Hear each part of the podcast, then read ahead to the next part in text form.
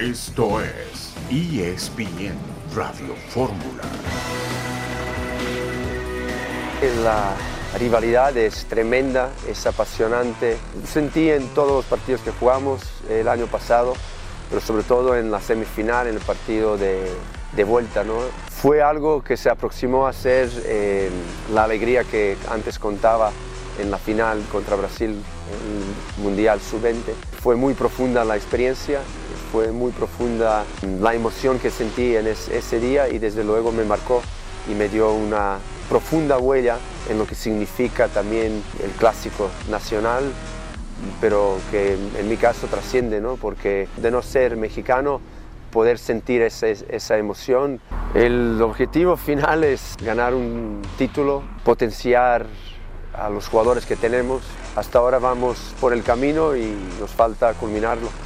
Eh, ojalá antes que después, pero en eso estamos enfocados.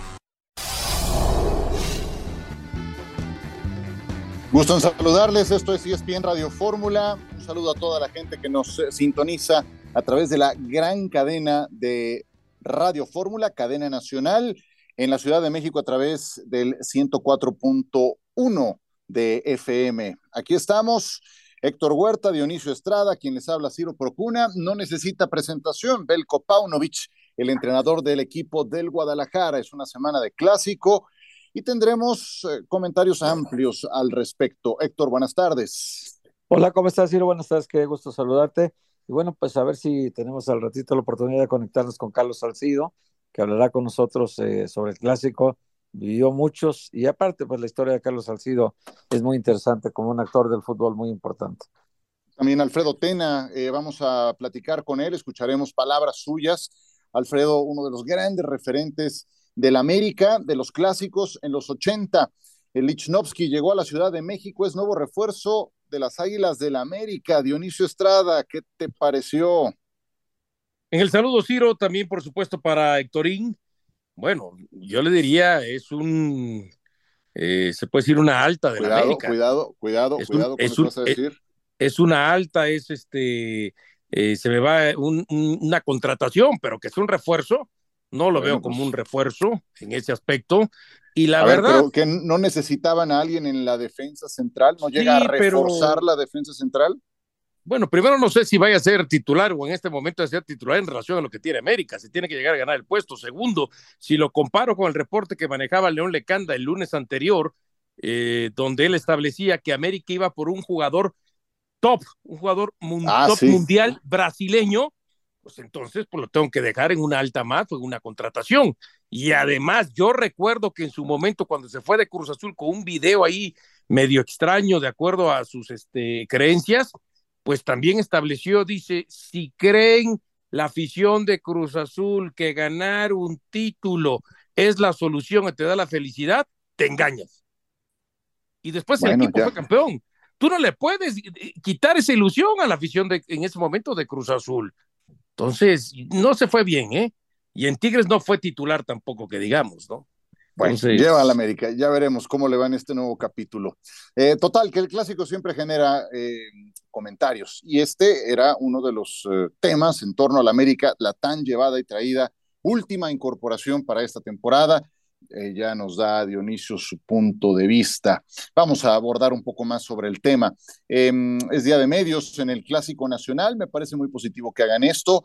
Eh, Pericos venció a Algodoneros en la Serie del Rey, también podremos avanzar en ese tema. Semana 2 de la NFL, el día de hoy tendremos a los Eagles enfrentando a los Vikings, vuelven a jugar por segunda temporada consecutiva en la segunda jornada de la campaña. El partido será en Filadelfia y eh, tendré el gusto de transmitir este partido para Centro y Sudamérica con John Sutcliffe. Pues eh, a ti, ¿qué te parece la llegada de Chinovsky al América, Héctor? A mí me parece también, como dice Dionisio, que es una cara nueva, no es realmente el gran refuerzo que todos pedíamos. Eh, tendría que ser un, un central líder con un gran liderazgo futbolístico y, y, de personalidad y no llegó, llegó un jugador más al América. Volvemos.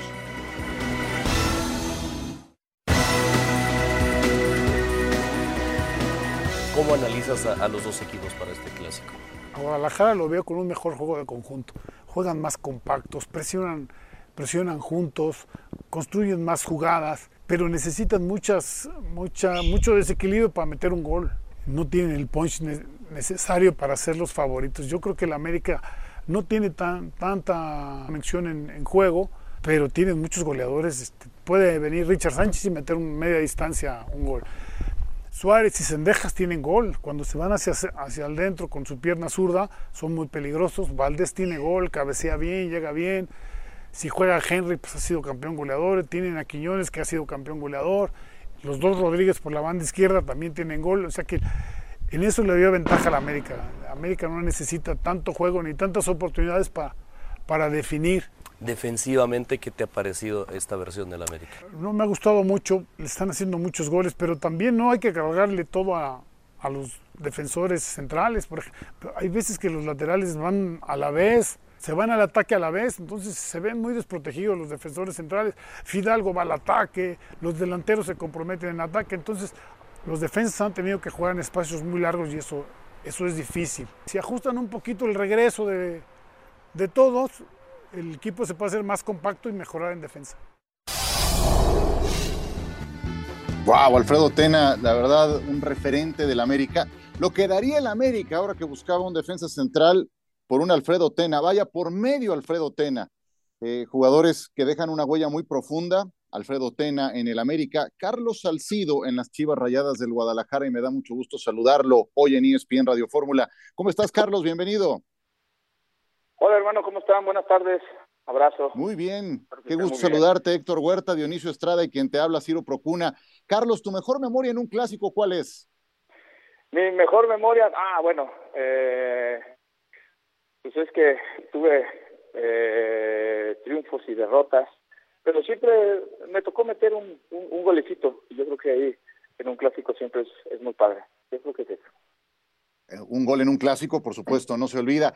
¿Y a qué atacante del América que te tocaba enfrentar con cierta frecuencia alucinabas o decías qué complicación por lo que implica eh, lo que tendré el día de hoy enfrente? Oh, yo creo que más de mencionar alguno, yo creo que eh, América siempre se ha eh, siempre ha tenido digamos grandes referentes eh, adelante o grandes delanteros no me tocó a mí un, Clever o Clever algo así no me acuerdo cómo se llama. Clever Boas claro. Clever Cabañas. Cuauhtémoc. En su momento Cuau en su momento yo creo que este yo creo que América siempre ha tenido estos grandes atacantes o grandes nueve no o tienen a Henry que que la verdad es, es, es, muy buen delantero. Yo creo que América siempre se ha destacado por tener gente arriba muy, muy capaz, ¿no? Seguro. Oye, Carlos, eh, qué gusto saludarte. Carlos, eh, estoy ahorita viendo la, la, imagen del último título de Chivas, levantando tú la copa, el del título número 12 de Chivas. Eh, ¿Cuándo volverá Chivas a levantar otro trofeo? ¿Lo ves cerca? Estuvo muy cerca hace unos meses y, la perdió la oportunidad. ¿Lo ves cerca en este torneo para, para levantar este trofeo el 13 que alcanzaría la América? Paisa, buenas tardes, le mando un abrazo. Fíjese, fíjese que no me toque ese vals porque hace no menos de seis meses estábamos ya ganando 2-0 en el primer tiempo y yo estaba bien contento y de repente se nos borró la sonrisa después de este Paisa. Entonces, este, yo pensé que ahí levantábamos la, la, la 13 y me estaba dando muchísimo gusto porque justo estaba yo presente en el estadio y, y podía hacer, digamos, este, eh, lo, lo podía vivir, lo podía ver, ¿no? Ahora del, del, del lado de fuera de las canchas, ¿no? Esperemos que lo más pronto posible, es un equipo que cada vez este, entiende la forma de jugar del entrenador, ya se dieron cuenta que pueden ser capaces los chavos de, de, hacer buenos partidos y, y ojalá que, que, que, lo, que, que vuelvan a, a, regresar, digamos, a ese nivel de fútbol que, que, nos acostumbraron por momentos el, semestre anterior, ¿no? En el saludo, Carlos, eh, a ver, eh, celebraste y no celebraste tú, celebró todo el estadio y creo que ahí celebraron antes de tiempo y del plato a la boca se les fue la sopa. Oye, Carlos, te pregunto, dice Alfredo Tena, los clásicos de hoy son muy light. ¿Coincides o tienes una percepción distinta? Mira, si, si él se refiere al tema de, de, de entradas, de empujones, de, como decimos eh, por ahí, de barrio en el buen sentido, pues yo creo que la tecnología nos eh, ha hecho que los clásicos o los partidos sean muy light. Esa es una realidad, ¿no? Eh, el fútbol ha evolucionado y en esta evolución también no puedes estar ahí. Pero en el tema de intensidad, en el tema de, de, de la camiseta, de lo que buscas, de lo que peleas, de todo este tipo de situaciones eh, extra que no son esas, yo creo que son partidos que se viven a una alta intensidad muy grande. Sabes perfectamente lo que implica perder un partido, sabes perfectamente lo que implica ganar un partido y yo creo que en esta parte no, no ha cambiado como tal, no lo veo como tal, ¿no? En lo otro sí, claro, no puedes decirle lo que le decías en su cara a un, a un este, eh, a un contrario, porque la cámara te desnuda, porque una entrada te está, porque en su momento no puedes hacer nada, no puedes tocar al rival y esa es la realidad también, ¿no? Otra, eh, antes de, que creo que quiere Héctorín preguntar algo más, ¿qué te gusta y qué no te gusta de Paunovic como técnico? ¿Qué me gusta? La verdad es que, eh, lo digo con todo el respeto del mundo, a mí me ha sorprendido muchísimo, ¿no? Yo creo que llegó acá con un eh, cartel o con un nombre desconocido totalmente y ha hecho funcionar a, Chivas como lo que es. Chivas sabemos que, Chivas tiene que funcionar como equipo. Chivas no es de, de estos eh, de individuales, eh, individualistas o jugadores que sean individuales y que eh, Chivas tiene que jugar totalmente en equipo para que se haga fuerte. Yo creo que es la fortaleza que tiene eh, Chivas o tiene este equipo como tal. Entonces, en esta en esta parte yo creo que al final del día este él los ha él ha entendido y los ha hecho eso, ha fortalecido en base de, esto. Lo, lo que no me gusta, eh, no sé, no no no no no puedo decir hasta ahorita eh, mucho, no, no no me ha tocado ir mucho a, a estar con él o, o estar en el equipo. De repente antes me daban mis vueltitas allá a ver de Valle, entonces ya sabes, ¿no? Oye, Carlos, y yo me acuerdo que el 2017, este trofeo que te digo que levantaste, e, es muy difícil que un equipo logre, tú, tú, estuviste en muchos lados jugando fútbol y lo sabes, que logre la, armonía, la, hermandad, la, familia que ustedes lograron eh, consolidar en el 2017 con Matías Almeida. E, este, este equipo sí llegó a ser verdaderamente una fraternidad dentro eh, que, lo hacía muy fuerte cuando tenía dificultades en la cancha y, la resolvían como familia? Sí, de hecho sí, de hecho sí, hermano. Hasta la fecha. Yo, yo lo he expresado hasta públicamente que, que Matías Almeida en su momento no solamente fue mi técnico, sino que actualmente es mi amigo y lo puedo decir como tal. Y así te puedo decir, eh, yo tuve muchos compañeros en su momento en la carrera, ¿no? Y digo compañeros, no amigos. Hoy en día te puedo decir que mis mejores eh, mis mejores amigos son muchos de esa generación que hicimos en este eh, en este que salimos campeones en el 17 me explico nos seguimos llevando nos seguimos viendo nos seguimos este, saludando en el buen sentido seguimos saliendo a comer salimos a cenar salimos de todo ese tema y ahí te das cuenta que en su momento hubo hubo un, enlace muy bueno no algo algo muy padre. Porque eh, mucha gente debe de saber no siempre son son amigos todos los todos los todos los, futbolistas eh, son compañeros de profesión hasta ahí, pero este equipo realmente hizo hizo esto, esto familia, vivimos muchísimas cosas, eh, fallecimiento de Basulto, eh, muchísimos temas que nos acercaron como tal y, realmente eh, hicimos muchos temas, ¿no?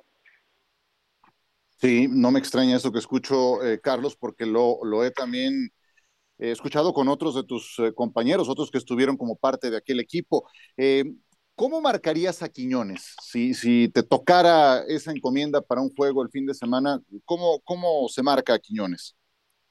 Te digo, la, la fortaleza que tiene Chivas y lo que yo he visto es el conjunto como tal. Es muy difícil que tú puedas decirle a alguien, ¿sabes qué? Vas a ir y vas a marcarlo tú personalmente. Yo creo que Chivas se tiene que hacer fuerte en conjunto como tal. La única vez que yo vi que, que, que hubo una marca personal como tal, y a lo mejor me puedo equivocar, pero yo la vi, este, fue cuando el semestre anterior que jugó Chivas Atlas, que mandaron al pollo al tema de Furch. Después de ahí, yo siempre he visto a un Chivas que se fortalece en conjunto, con coberturas, con cosas, con, con el sales tuyo, me quedo, yo, tú, vas, pues otro, ¿sabes? Y esta es la fortaleza que, digamos, que tiene Chivas. El delantero, en este caso que es Quiñones, está pasando un, momento muy muy padre, muy bonito. Este es un es un gran jugador, rápido, potente, eh, muy peligroso pero que en su momento en, este, en este tema de, conjunto yo creo que es, la mejor arma, ¿no? Si le pones a una persona ahí, pues, eh, ahora sí que algo personalizado, pues tener muchos problemas. ¿Cómo te gusta más el medio campo de Guadalajara?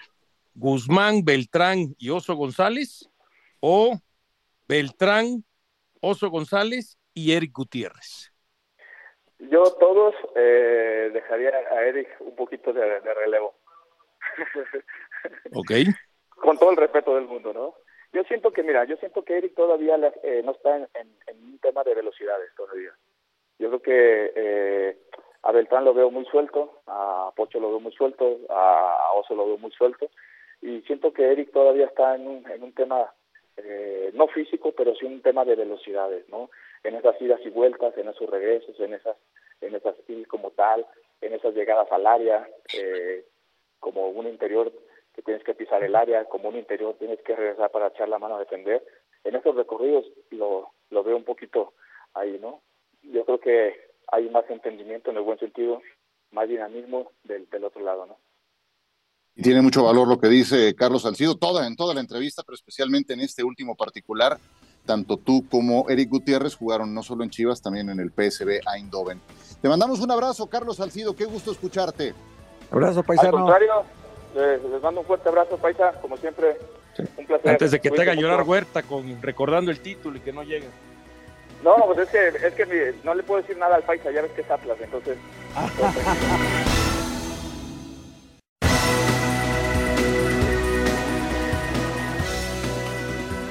Regresamos con ustedes en ESPN Radio Fórmula. Eh, siempre me deja algo una entrevista con Carlos Salcido. De verdad, es un tipo que se expresa bien, que tiene buenos conceptos, que eh, jugó mundiales, jugó en Europa, en la Premier, en la Eredivisie, que fue referente en Chivas, dúctil en la defensa, que fue titular para entrenadores tan distintos como Hugo Sánchez o como el propio Ricardo Lavolpe. Entonces, Siempre es un gusto escuchar a Carlos Salcido. Lo que daría Chivas por un defensor como Salcido en la actualidad, no creo que lo tenga. Lo que daría el América por un defensor, por medio defensor como Alfredo Tena, tampoco creo que lo tenga. Fueron las voces que escuchamos, señores, en el bloque anterior, Héctor. Sí, bueno, eh, eh, sobre todo Carlos Salcido que, que nos, eh, nos permitió disfrutarlo en, tres países distintos, ¿no? En México, en, en Inglaterra, en, en Holanda. Eh, que jugó varios mundiales, no solo uno, que fue un jugador que polifacético, no te podía jugar el lateral izquierdo, central por izquierda, volante de contención. Había sido campeón con Tigres y, no había sido campeón con Chivas. Mira, en 2006, cuando Vergara compró el equipo 2002 y él en 2006 no estaba ya, ya estaba en Holanda y no pudo disfrutar el título de Chivas. Fue campeón en Holanda también, pero no pudo disfrutar el título en Chivas porque no estaba ya en el equipo. Y cuando viene a Tigres, es campeón con Tigres, regresa después a Chivas y, anhelaba ser campeón con Chivas. Por eso eh, todo el grupo, Matías Almeida encabezándolo, pero todo el grupo quiso que él fuera el capitán y, y prácticamente él fue el que levantó el trofeo de campeón. Por eso te digo que es un momento histórico para Chivas, para él. Es el último campeón de Chivas el último capitán que levanta la copa y, entonces por eso era, me parece muy importante ahorita tenerlo y que bueno, y además siempre es un tipo que, que es muy accesible para todo, ¿eh? además dicho sea de paso, este Ciro. fíjate, Ciro. escucha. Dale, dale, venga. Sí, fíjate, Ciro, que hablas del tema de, Chivas, ¿no? Pero también la selección nacional mexicana quisiera tener un Carlos claro, por el liderazgo, la personalidad, la disciplina, que por ahí hubo alguna otra situación en su momento extracancha. Bueno, pero al final e, eso termina opacado por eh, todo lo que significó también Carlos Salcido a nivel de selección, o sea, más salcidos, más guardados, por ejemplo, en una selección mexicana, ¿no?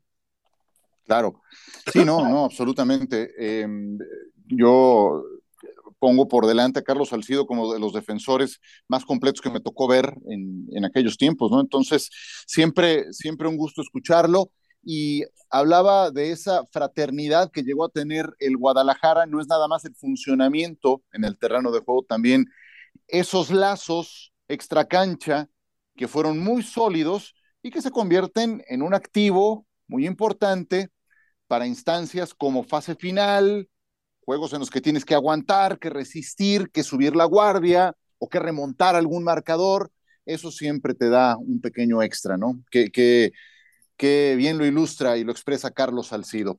Muy bien, vamos a ir con César Caballero. César está listo para hablarnos del conjunto del América y comentamos un poco más del clásico. César, qué gusto saludarte.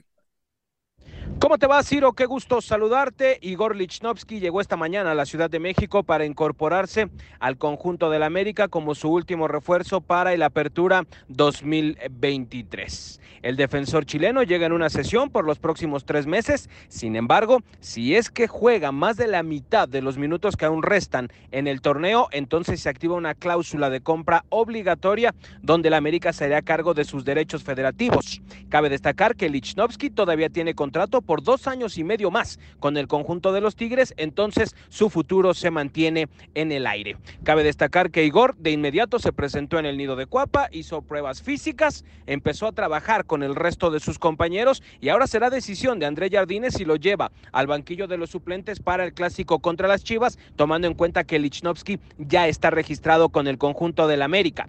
Finalmente comentar que este jueves regresó al entrenamiento André Jardine luego de la operación de apendicitis y también hicieron lo mismo Diego Valdés, Brian Rodríguez, Sebastián Cáceres y Richard Sánchez tras su participación en las eliminatorias de la Conmebol. Yo de momento vuelvo con ustedes, Ciro, fuerte abrazo. Muchas gracias, César. Eh, yo coincido con lo que ustedes comentaban más temprano, después de todo lo que se esperó el América, de los, yo sé que son nombres que se manejan eh, de manera extraoficial, pero pues terminan trayendo a un futbolista que es sin que suene algo peyorativo, de nivel semejante a lo que tienen, semejante o hasta inferior a algunos de los que tienen, no representa, yo creo, alguna mejoría sustancial. Entonces, pues así se la va a rifar el América. Creo que tiene, tiene una gran ventaja. El América va a recuperar algunos jugadores, entonces eso es lo que le va a ayudar en verdad a hacer de su equipo algo eh, más equilibrado, un conjunto que se defienda mejor y que adelante tiene mucha pegada. Entonces, esos son los elementos del América para lo que resta del torneo, su pegada al frente, va a recuperar a Henry Martín y recuperará algunos jugadores en la defensa que los harán, eh, yo creo, un poco más equilibrados. Pero así que tú digas un refuerzo de impacto, tampoco creo que lo sea. A mí me da la impresión. Pasión, determinación y constancia es lo que te hace campeón y mantiene tu actitud de ride or die baby. eBay Motors tiene lo que necesitas para darle mantenimiento a tu vehículo y para llegar hasta el rendimiento máximo. Desde sobrealimentadores, sistemas de sonido, tubos de escape, luces LED y más. Si buscas velocidad, potencia o estilo, lo encontrarás todo en eBay Motors. Con más de 122 millones de piezas, siempre encontrarás justo lo que buscas. Y con Guaranteed Fit de eBay, tienes la garantía de que tu pieza quede perfectamente a la primera o se te devuelve tu dinero. Porque con eBay Motors, quemas llantas y no tu dinero. Con las piezas que buscas, a los precios que quieres, tu auto se convertirá en el MVP que te dará el triunfo. eBay Motors. ebaymotors.com. Solo para artículos elegibles se aplican restricciones. Sí, sí, dale, dale, dale, dale, dale. A mí me da la impresión que América termina aceptando porque Tigres va a ser el que le sigue pagando su salario y su sueldo y dice, bueno, eh, alguna posibilidad de tenerlo ahí, como dice el refrán,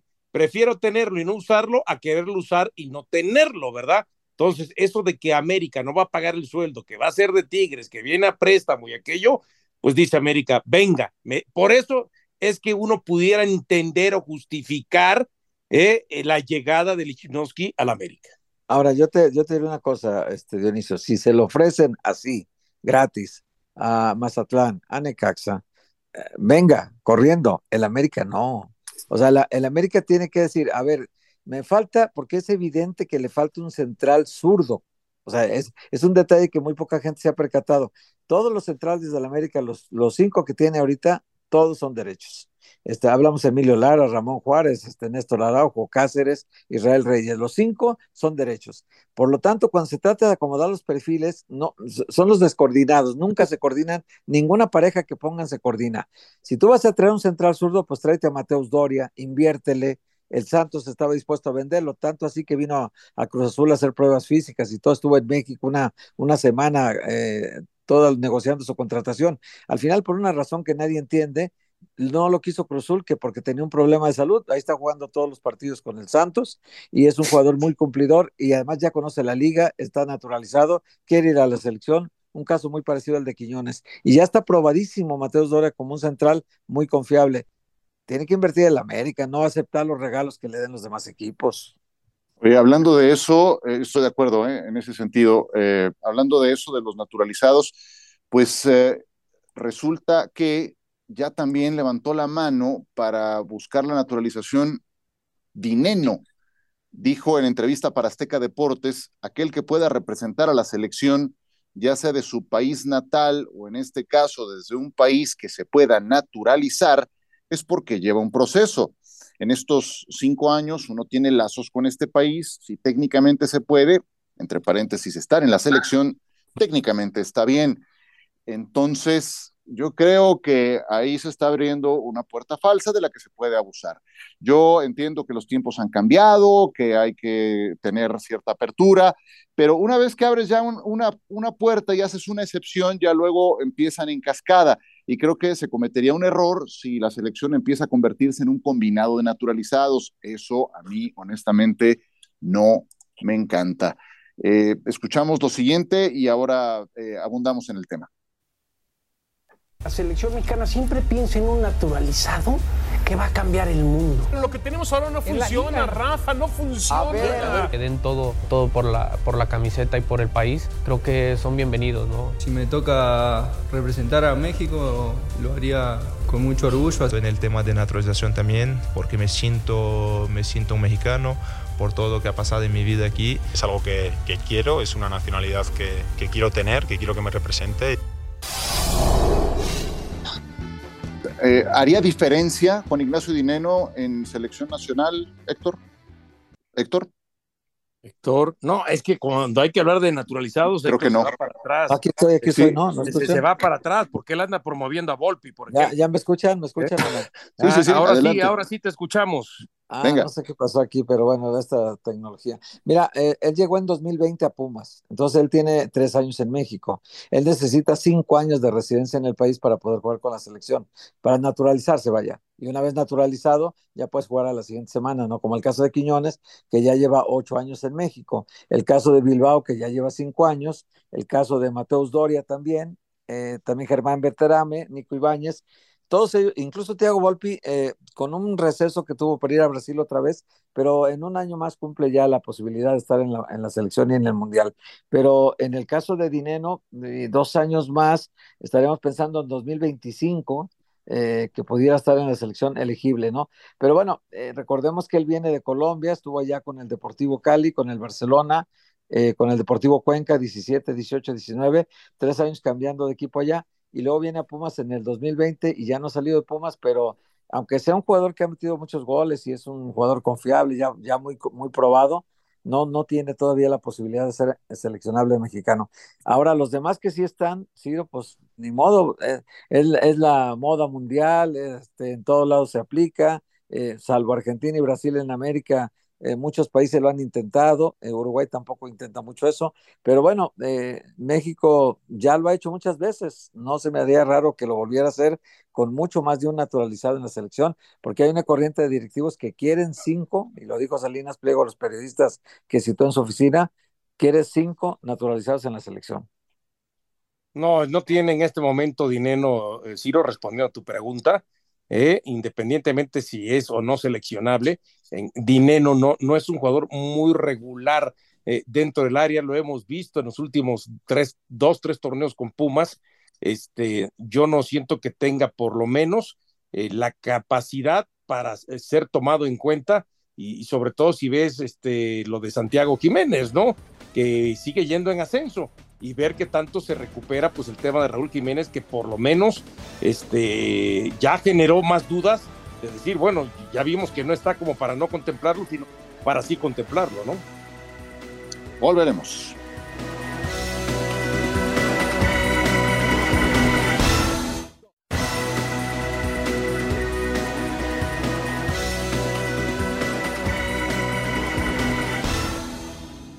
Regresamos con ustedes en ESPN Radio Fórmula. Les eh, preguntaba a mis compañeros si querían agregar algo más del tema eh, de naturalizados. Sí, se abrió la caja.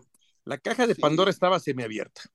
Ahora con lo de Quiñones, invitarlo a entrenar sin todavía ser, este, haber recibido el documento, se abrió completamente la caja de Pandora. ¿Por qué? Porque ahora todos los extranjeros que van a seguir su proceso de naturalización, ¿eh? ya están pensando justamente, lo primero que piensan es, ¿sabes qué? Quiero jugar con México o me interesa jugar con México y ahora siento los colores de, México. oferta, están de oferta. E, exactamente. Entonces, eso fue, eso es este lo que se ha llegado y lo que se ha provocado. Mira, y ahora, nada más... y, ahora y, nada más te rápido, Ciro. Ahora escucho que el tema, como decía Héctor Huerta, de lo de Volpi. Yo soy de los que pienso que se le tiene que dar la oportunidad y la confianza al portero mexicano para saber para qué está, para saber cuál es su techo, para saber si puede entonces llenar los huecos de, los zapatos de Guillermo Ochoa y no pensar en la fácil, Volpi, Volpi, Volpi.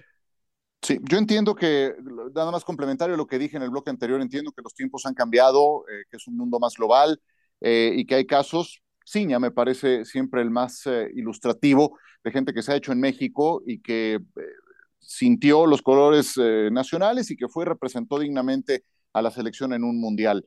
y no estoy cerrado a esa posibilidad, sí estoy cerrado a que se abuse del tema y también estoy en contra de que se abra la puerta y no se haga ajuste alguno localmente en el torneo, en las estructuras de los clubes, de la liga, del fútbol mexicano, para promover talentos jóvenes, que es algo que nunca se hace, que jamás se ha atendido de una manera seria. Entonces, abrir la puerta sin ajustar lo que hemos visto durante años que sigue fallando, no me parece correcto. Es un punto de vista estrictamente personal.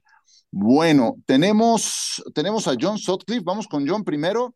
Mira, nada más, pues está nuestro reportero de cancha de regreso después de su gira por Nueva York, después de estar presente en ese Monday Night Football que todo el mundo vio.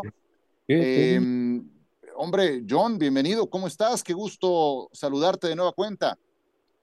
Un gusto, Ciro, compañero. Sí, después de que el volcán y las cenizas no nos dejó llegar a México, finalmente sí, sí lo pudimos hacer.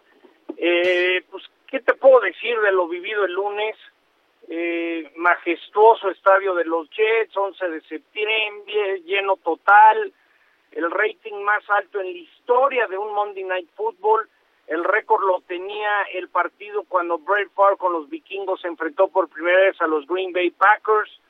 Eh, tiempo extra, dramático y, y muy difícil cuando pues me entero que Aaron Rodgers en el último cuarto sentía que era rotura de ligamentos y pues le costó muy caro, ¿no? Veremos a los Jets contra Dallas a ver si tienen con qué ser competitivos, pero ya no son favoritos para, para llegar al Super Bowl. Sí, tienes toda la razón. Estaba esa como una posibilidad viable en la conferencia americana, su probabilidad bajó de 15 a 1 a 35 a 1 antes de Rodgers, después de Rodgers. Entonces, imagínate nada más que Green Bay, el equipo que dejó Aaron Rodgers tiene mejores probabilidades de ser campeón de acuerdo con lo que dictan los casinos. Pero la semana 2 empieza el día de hoy. Eh, tendremos a los vikingos de Nueva York contra a los vikingos de Minnesota, perdón, contra los eh, eh, Philadelphia Eagles, partido que tendré el gusto de transmitir contigo para Centro y Sudamérica. John, si tuvieras un detalle que destacar de este partido, ¿cuál sería? que va a ser mucho más eh, parejo. Tiene muchas lesiones el equipo de Filadelfia, safety, cornerback, el corredor que estuvo bien no va a jugar. Eh, si les gusta meterle una lanita, el partido me gusta para las altas, arriba de 49 puntos. Cuando tienes a Justin Jefferson, a Kirk Cousins, a AJ Brown, a Devante, eh, Devante Smith, creo que es un...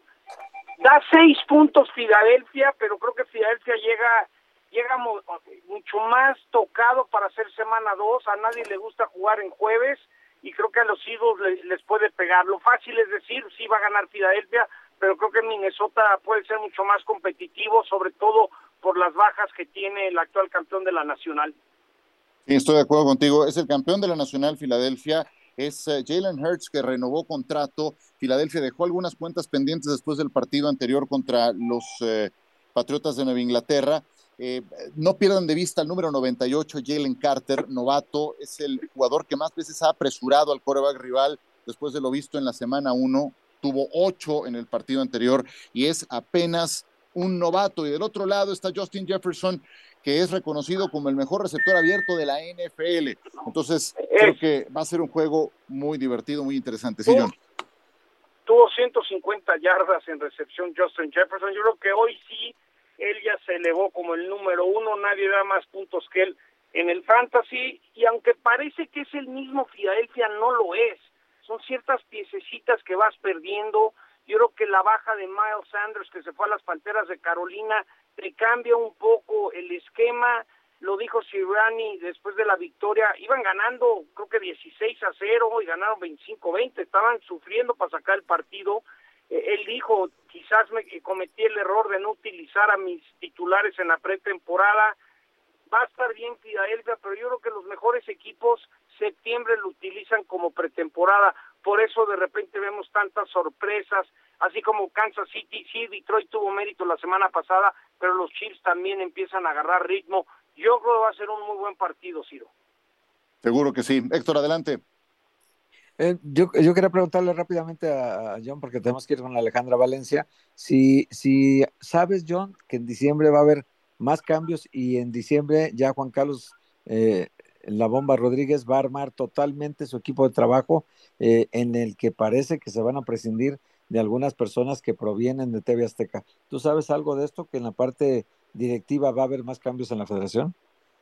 Mira, lo que sí sé, Héctor, te mando un saludo, es que hay muy buena comunicación entre Ricardo Salinas y Emilio Azcárraga, ¿no? Eh, justo ahorita lo que pasó con Tijuana, que si y Puebla y que le quitan los puntos, yo creo que trabajan en conjunto. Lo que también pienso es que Juan Carlos va a ser su equipo. O él quiere traer a su gente de confianza. Si el de prensa no es o el de ventas no es, lo va a dar. Yo creo que el punto más importante de quién traiga y quién no es lo que Juan Carlos me comentó hace unos días, el acelerar y tener solamente seis mexicanos en la cancha, porque yo prefiero que ya cambiaran la regla para el próximo verano de los seis mexicanos como mínimo en la cancha y con todo respeto me vale quién es el de ventas o el de estructura o quién es el doctor. Hay que hacer cambios de fondo a la liga para tener, porque la selección como la vimos tienen que estar preocupados, ni modo que naturalicen a todo el mundo. Es decir, tú ves a la selección actual y, si hablas en corto y no lo dices públicamente, dices, oye, estas elecciones para echarnos un papelazo como, como locales en el 2026. Pues sí, exactamente. Yo por eso digo un naturalizado, dos que marquen una diferencia importante y que cumplan con ciertos requisitos, me parece perfecto, pero llenarte de naturalizados, pues tampoco. Y sin ajustar no, nada. seis brasileños y pues cinco argentinos. No, pues imagínate. John, muchas gracias, un abrazo, cuidado ahí al estacionarte. Ya, ya, ya llegamos, los esperamos para la gente en Centro y Sudamérica. Son esas cosas que solamente pasan en México, ¿no? Transmitimos a toda Latinoamérica menos México. ¡Viva México! La manera que se hacen las cosas en este país, ¿no? Porque también, aunque no lo crean, también afecta a la NFL, ¿eh? Pues sí. sí, sí, sí, sí. Viva México, es lo que decimos en el mes patrio. Muchas gracias, John. Y viva México por la plata que logró en el Mundial de Hermosillo Alejandra Valencia, Campeonato Mundial de Tiro con Arco, y nos acompaña el día de hoy. Ale, qué gusto saludarte. Muchas felicidades, bienvenida. Hola, ¿qué tal? Buenas tardes a todos. Un gusto tenerte aquí en este programa. Estamos contigo, eh, Héctor Huerta, Dionisio Estrada y quien te habla, Ciro Procuna. Es no nada más una medalla de plata, mm. Ale, es tu tercer podio individual en este 2023 tras San Salvador y tras el Mundial de Berlín. ¿Qué tuvo de especial esta plata que lograste el fin de semana en Hermosillo? Uy, no, para mí significó mucho porque es la primera medalla que logro en esta competencia. Es la séptima vez que tiro la final de Copa, donde solo vamos los mejores ocho del, del, mundo en el circuito de ese año eh, y nomás me había quedado en cuarto lugar. Entonces ya ahorita dice, no sé, es que ya tengo que hacer ese podio y más que nada hacerlo aquí en mi casa. Entonces para mí significó mucho. Sí, me puedo imaginar. Además, eh, el eh, haberlo hecho en territorio mexicano, me imagino que también representa... En su tierra, sí, en su tierra. Algo especial, exactamente. Sí, sí, exacto, en mi casa, o sea, más que nada, porque una cosa es México, pero ya hacerlo ahí de donde yo soy, ahí de donde yo vivo, de un, o sea, de la plaza donde uno siempre va a caminar y que ahora me tocó competir ahí, o sea, sí, es, es pega un poquito diferente. Adelante, Héctor. Ale, yo te preguntaría, eh, ¿en qué nivel estamos ahorita en tiro con arco como para pensar en los Juegos Olímpicos de París en, en, alguna medalla, subir al podio a algún atleta mexicano? Eh, pues mira, la verdad ahorita tiro con arco está muy fuerte, o sea, lo, lo que en general somos pues, una de las pues, de las potencias que hay en este deporte y todo y algo de lo que yo estoy segura que que voy a hacer y que el equipo femenil también va a hacer este, y los hombres también ellos ahorita todavía tienen que conseguir su boleto pero que estoy estoy casi segura que le van lo van a poder lograr es que vamos a dar nuestro 100% porque yo sé que es posible. O sea, de verdad, hemos venido buscando la medalla de equipo desde Londres y no se nos ha dado, pero estoy segura que sí se puede hacer acá en, París. Igual el mixto fue bronce en Tokio, ahorita se puede mejorar ese ese color y igual yo también he buscado el individual y espero que esta vez ya ya sea la, la ocasión. En el saludo, Ale, y muchas felicidades en los Juegos Olímpicos de París 2024, ¿cuántas medallas en arco con tiro se pueden eh, lograr? Se pueden tres. Es una individual, una en equipo y una en mixtos. ¿Y hay chance para el equipo mexicano de lograr este, por lo menos dos de tres? Eh, sí, pues lo que acabo de decir ahorita, o sea, sí se puede, tenemos una alta posibilidad. Voy a ir yo al 100 para poder la individual podemos hacer eso, lo del equipo, porque es una posibilidad muy grande y en el mixto, obviamente, ahorita primero tenemos que calificar el equipo mixto, el, mixto todavía no se califica, pero estoy segura que también, que se puede hacer, el, lo vamos a buscar en Panamericanos, la clasificación mixta, y después los hombres el próximo año la clasificación completa del equipo. Entonces, yo estoy segura que sí se puede. Oye, Ale, tú, tú ganaste la medalla de bronce en, en Tokio 2020. ¿Crees que bueno, se, jugó en 2021, la verdad, ¿no? Pero era 2020. Pero ¿tú crees que ahora eh, puedes mejorar esa posición? Porque ya cuando se llegan a esas instancias finales, pues la competencia es feroz y ya, ya, ya están los mejores del mundo y ya es muy complicado ganar una medalla olímpica, ¿no? Sí, pero, o sea, hemos estado siempre entre lo mejor y algo de lo que pasó cuando estuve en el podio, ya cuando estuvimos en el, o sea, tanto la, eh, el abuelo, el Luis Álvarez y yo estuvimos en el podio y vi esa medalla y dije, wow, o sea, sabes que sí es posible, lo logramos ahorita, es una posibilidad de poder mejorar esto. O sea, sí nos quedamos cortos un poco ahí en, el, en la semifinal contra Corea, pero pues también íbamos contra Corea. Entonces eh, fue como, ¿sabes qué? Sí se puede hacer en París es cuando podemos mejorar este color. Corea, siempre Corea es una gran potencia, ah, una potencia. En, esta, en esta disciplina. Ale, cuando tú ves a las coreanas por preparación, por disciplina, por apoyos, ¿qué cosas que hacen ellas y ellos valdría la pena implementar en México? Uy, bueno, es que primeramente veamos que, por ejemplo, aquí en México el deporte titular, por decirlo así, es el fútbol. No es el que te enseñan en la escuela, es el que tú sales y juegas fútbol. Es lo mismo, pero en Corea. En Corea es el tiro con arco. Allá hay ligas de, entre, entre empresas, hay ligas de tiro con arco, ¿no? O sea, cada empresa tiene su equipo de tiro con arco, cada escuela tiene su equipo de tiro con arco, se hacen interescuelas, se hacen inter, eh, empresas, se hacen competencias nacionales que dan dinero, o sea que los premios son muy altos. Entonces realmente ellos tienen todo un sistema muy diferente a lo que tenemos nosotros o cualquier otro país en el mundo, pero eso no significa también que sean invencibles, porque pues sí, también les hemos ganado muchas veces y todo, pero sí tienen un, po un digamos, un apoyo y una base más firme que todos los demás. Oye, Ale, ¿y, qué, les falta a ustedes de apoyo? ¿Sí están recibiendo el que se necesita para, para el fogueo, para las competencias, para todo? Y, para que ustedes entrenen tranquilos sabiendo que, que, tienen apoyos suficientes. ¿Están bien cubiertos ustedes? Em, pues el, lo que ahorita, lo bueno que no nos está faltando es el ir a las competencias. Es que ahorita estamos nosotros en un como, como un tiempo de, de transición porque nuestra federación fue desconocida por la World Archery, que es la federación internacional, eh, pues la, la del la de mundo, ¿no? Entonces, eh, ellos desconocieron la Federación Mexicana y entró un comité de transición y gracias a eso es que se están haciendo todos los trámites posibles para que podamos seguir compitiendo todo lo que fue este año. Entonces, no, digamos, no batallamos en cuestiones de ir a las competencias, pero en lo que sí llegamos a batallar en ocasiones es en saber si vamos a tener uniformes, si vamos a tener vuelos, si vamos a tener cosas así. En esas situaciones de incertidumbre a veces de si pagaron la inscripción, si pagaron los costos de hoteles, no cosas así. Wow, wow, siempre ese tiene que ser un tema para que ustedes se dediquen a lo que les corresponde, nada más que eso, a lo que les corresponde.